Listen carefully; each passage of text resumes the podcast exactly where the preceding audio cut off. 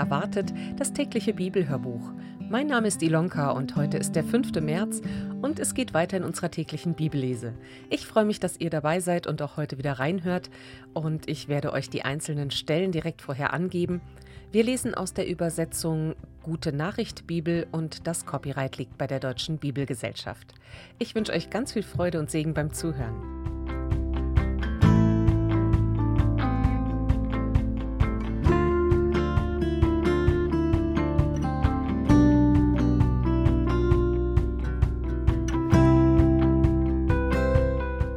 Aus dem vierten Buch Mose lesen wir die Kapitel 4 und 5.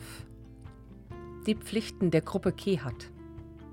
Der Herr sagte zu Mose und Aaron, erfasse von den Nachkommen Kehats aus dem Stamm Levi alle, die eine Aufgabe am heiligen Zelt zu übernehmen haben. Das sind die Männer zwischen 30 und 50 Jahren, geordnet nach Sippen und Familien. Sie sind für den Transport der besonders heiligen Dinge zuständig. Wenn das Lager abgebrochen wird, müssen zunächst Aaron und seine Söhne in das Zelt hineingehen, den Vorhang vor dem Allerheiligsten abnehmen und ihn über die Lade mit dem Bundesgesetz decken. Weiter breiten sie eine Decke aus Delfinleder und ein violettes Tuch darüber und bringen die Tragstangen an der Bundeslade an. Auch über den Tisch, auf dem das geweihte Brot ausgelegt wird, breiten sie ein violettes Tuch und stellen darauf die Schalen, Schüsseln, Becher und Kannen für das Trankopfer. Auch das Brot legen sie darauf. Darüber decken sie ein dunkelrotes Tuch und eine Decke aus Delfinleder und bringen die Tragstangen an. Dann nehmen sie ein violettes Tuch und hüllen damit den Leuchter samt seinen Lichtschalen ein, außerdem die Dochtscheren und die Reinigungsnäpfe und alle Ölgefäße, die dazugehören. Darüber breiten sie eine Decke aus Delfinleder und legen alles auf ein Traggestell. Danach breiten sie ein violettes Tuch über den goldenen Altar, legen eine Decke aus Delfinleder darüber und bringen die Tragstangen an. Alle Geräte, die im Heiligtum gebraucht werden, schlagen sie in ein violettes Tuch ein, hüllen sie in eine Decke aus Delfinleder und legen sie auf ein Traggestell. Den Brandopferaltar reinigen sie von der Asche und bedecken ihn mit einem purpurroten Tuch. Darauf legen sie alle Geräte, die am Altar gebraucht werden, die Kohlenbecken und die Fleischgabeln, die Schaufeln zum Beseitigen der Asche und die Schalen zum Auffangen des Blutes. Dann breiten sie eine Decke aus Delfinleder darüber und bringen die Tragstangen an. Erst wenn Aaron und seine Söhne alle heiligen Geräte eingehüllt haben, dürfen die Leviten der Sippe Kehat eintreten und alles wegtragen. Wenn sie die unverhüllten heiligen Geräte berühren würden, müssten sie sterben. Eleazar, der Sohn des Priesters Aaron, trägt die Verantwortung für das Lampenöl, den Weihrauch, das tägliche Speiseopfer, das Salböl und für die ganze Wohnung mit all ihren heiligen Gegenständen und den dazugehörigen Geräten. Der Herr sagte zu Mose und Aaron, weil die Nachkommen Kehats bei ihrem Dienst mit den besonders heiligen Dingen zu tun haben, müsst ihr dafür Sorge tragen, dass sie nicht zu Schanden kommen und alle den Tod finden. Sie dürfen nicht unaufgefordert ins Heiligtum gehen, vielmehr müssen Aaron und seine Söhne sie hineinführen und jeden Einzelnen anweisen, was er tragen soll. Wenn sie zu früh hineingehen und auch nur für einen Augenblick die heiligen Geräte unverhüllt sehen, müssen sie sterben die Pflichten der Gruppen Gershon und Merari. Der Herr sagte zu Mose, Erfasse von den Nachkommen Gershons aus dem Stamm Levi alle, die eine Aufgabe am heiligen Zelt zu übernehmen haben. Das sind die Männer zwischen 30 und 50 Jahren, geordnet nach Sippen und Familien. Beim Transport meiner Wohnung sind Sie zuständig für die Zeltbahnen, die beiden Schutzdecken, den Vorhang am Eingang des Zeltes, die Planen, die den Vorhof abgrenzen und den Vorhang an seinem Eingang für die Zeltstricke und alles, was sonst noch dazugehört. Für dies alles sind die Nachkommen Gershons verantwortlich. Aaron und seine Söhne weisen ihnen die Arbeit an. Itamar, der Sohn des Priesters Aaron, führt die Aufsicht über sie. Erfasse auch von den Nachkommen Meraris aus dem Stamm Levi alle, die eine Aufgabe am heiligen Zelt zu übernehmen haben. Das sind die Männer zwischen 30 und 50 Jahren, geordnet nach Sippen und Familien. Beim Transport des heiligen Zeltes sind sie zuständig für die Bretter, die die Wände des Heiligtums bilden, und für ihre Querstangen, für seine Säulen und Sockel die Säulen rund um den Vorhof mit ihren Sockeln, die Zeltpflöcke und Zeltstricke und alles, was sonst noch dazugehört. Jeder von ihnen wird mit einer bestimmten Aufgabe betraut. Für dies alles sind die Nachkommen Meraris verantwortlich. Itamar, der Sohn des Priesters Aaron, führt die Aufsicht über sie. Die Zahl der dienstfähigen Leviten. Mose, Aaron und die Oberhäupter der Stämme erfassten unter den Nachkommen Kehats, Gerschons und Meraris alle, die eine Aufgabe am heiligen Zelt zu übernehmen hatten, also die Männer zwischen 30 und 50 Jahren, geordnet nach Sippen und Familien. Die Zählung ergab Gruppe Männer zwischen 30 und 50, Kehat 2750, Gershon 2630, Merari 3200, Gesamtzahl 8580. Jedem Einzelnen wurde seine Aufgabe zugewiesen, wie der Herr es Mose befohlen hatte. Ausweisung aller Unreinen. Der Herr sagte zu Mose: Befiehl den Leuten von Israel, jeden aus dem Lager zu schicken, der an Aussatz oder an einem Ausfluss leidet oder einen Toten berührt hat. Das gilt für Männer und Frauen in gleicher Weise. Sie machen sonst das Lager unrein, in dem ich selbst, der Herr, mitten unter euch wohne. Die Leute von Israel folgten dem Befehl und schickten alle, die unrein geworden waren, aus dem Lager. Wiedergutmachung für Eigentumsvergehen. Der Herr gab Mose für die Israeliten die Anweisung, wenn jemand sich am Eigentum eines anderen vergangen hat und dadurch vor dem Herrn schuldig geworden ist, soll er seine Schuld bekennen und dem Geschädigten Wiedergutmachung leisten. Dabei muss er zu dem Schadenswert noch ein Fünftel hinzufügen. Ist der Geschädigte nicht mehr am Leben und hat keinen nahen Verwandten, der den Schadensersatz an seiner Stelle entgegennehmen kann, so gehört dieser dem Herrn und fällt dem Priester zu, und zwar zusätzlich zu dem Schafbock, mit dessen Blut der Priester die Schuld gegenüber dem Herrn ins Reine gebracht hat. Auch alle besonderen Gaben, die die Leute von Israel dem Herrn bringen, gehören den Priestern.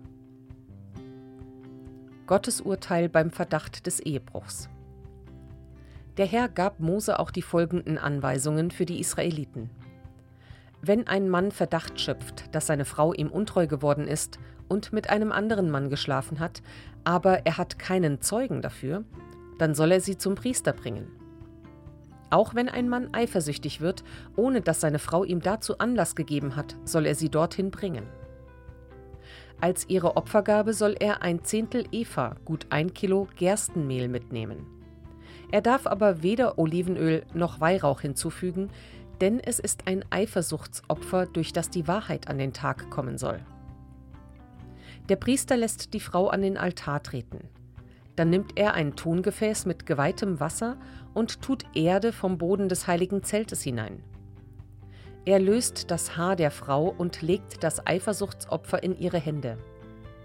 Er selbst nimmt das Gefäß mit dem Wasser, das Bitterkeit und Fluch bringt. Dann sagt er zu der Frau, wenn du mit keinem anderen als mit deinem eigenen Mann geschlafen hast, dann wird dieses bittere, fluchbringende Wasser dir nichts anhaben. Hast du aber die Ehe gebrochen und mit einem anderen Mann geschlafen, dann wird dieses Wasser es offenbar machen. Der Priester stellt die Frau unter einen Fluch und sagt, wenn du so etwas getan hast, dann wird der Herr dich zu einem abschreckenden Beispiel unter deinem Volk machen.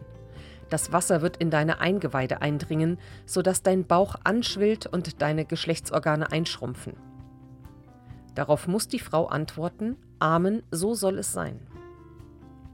Nun schreibt der Priester diesen Fluch auf Pergament und wäscht die Schrift in dem bitteren Wasser ab. Er nimmt das Eifersuchtsopfer aus den Händen der Frau und übereignet es symbolisch dem Herrn. Dann nimmt er eine Handvoll davon und verbrennt diesen Teil auf dem Altar zum Zeichen dafür, dass die ganze Opfergabe dem Herrn gehört. Das Wasser gibt er der Frau zu trinken, damit es in ihr wirken kann. Hat sie tatsächlich Ehebruch begangen, so wird das Wasser ihr bittere Qualen verursachen. Ihr Bauch wird anschwellen und ihre Geschlechtsorgane werden einschrumpfen. Sie wird zu einem abschreckenden Beispiel für ihr Volk werden. Ist sie aber unschuldig, so wird ihr das Wasser nichts anhaben können und sie wird auch künftig Kinder zur Welt bringen können. So muss verfahren werden, wenn ein Mann den Verdacht hat, dass seine Frau ihm untreu geworden ist oder ihn die Eifersucht plagt. Die Frau muss vor den Herrn gestellt werden und der Priester führt mit ihr die beschriebenen Handlungen aus. Der Mann wird nicht zur Rechenschaft gezogen, wenn er sich geirrt hat, aber die Frau muss, wenn sie schuldig ist, die Folgen tragen.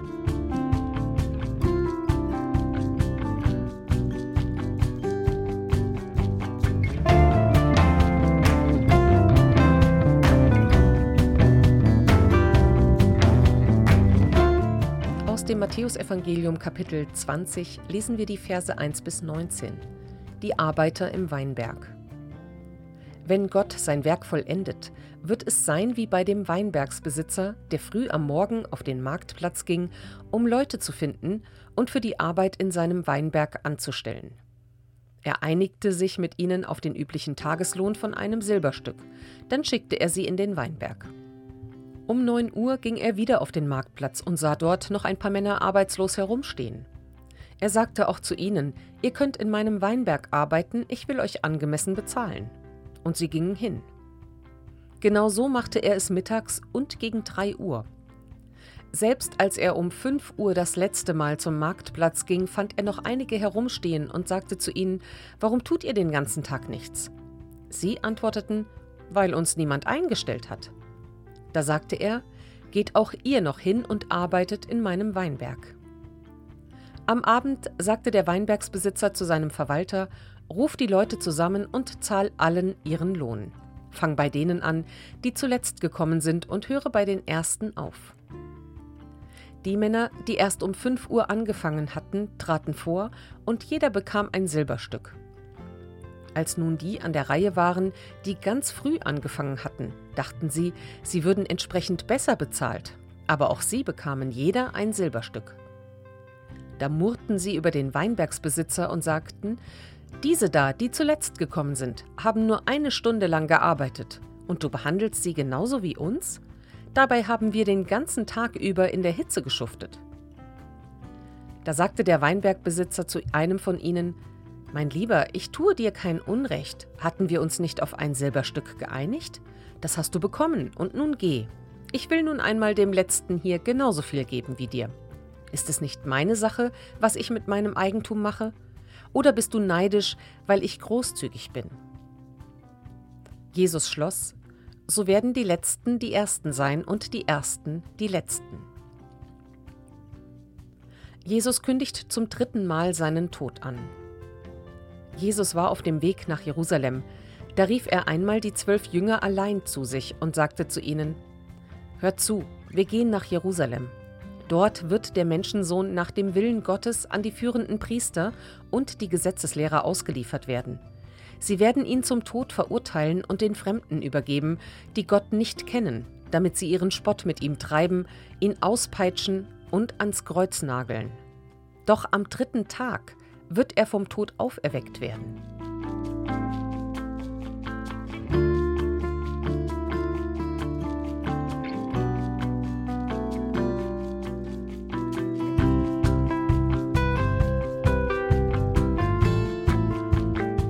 Psalm 48 Die Stadt des großen Königs.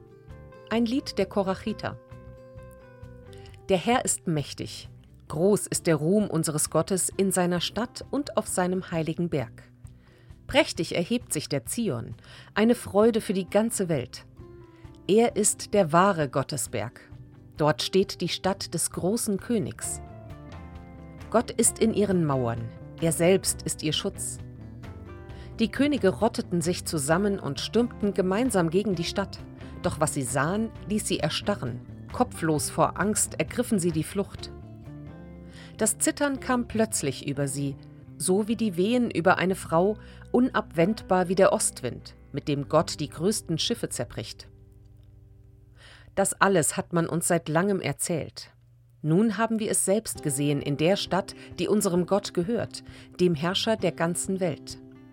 Er hat sie für immer fest gegründet. Im Innern deines Tempels, Gott, erinnern wir uns an deine Güte. In der ganzen Welt wirst du gepriesen, bis in die fernsten Winkel reicht dein Ruhm. Sieg und Rettung sind in deiner Hand, deswegen herrscht Freude auf dem Zion. Du hast für unser Recht gesorgt, darum jubeln alle Städte in Juda. Umschreitet den Zion, geht rund um die Stadt, zählt ihre starken Türme, bewundert ihren breiten Wall, betrachtet ihre mächtige Burg. Dann könnt ihr es euren Kindern weitersagen, seht doch, so mächtig ist Gott. Er ist unser Gott für alle Zeiten und wird uns immer führen.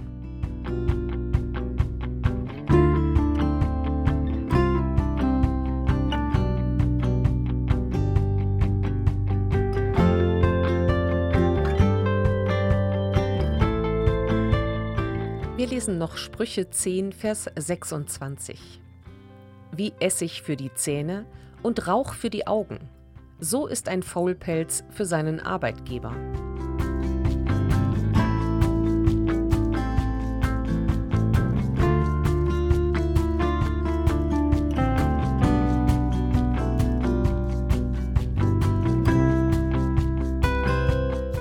Das war der heutige Bibeltext. Ich möchte euch den Wochenspruch für die kommende Woche mitgeben. Der steht in Römer 5, Vers 8. Gott erweist seine Liebe zu uns darin, dass Christus für uns gestorben ist, als wir noch Sünder waren. Und damit wünsche ich euch heute einen ganz gesegneten Sonntag. Und wenn ihr wollt, dann hört auch morgen wieder rein. Wir freuen uns, wenn ihr wieder dabei seid, wenn wir weiterlesen in der täglichen Bibellese. Bis dann. Tschüss.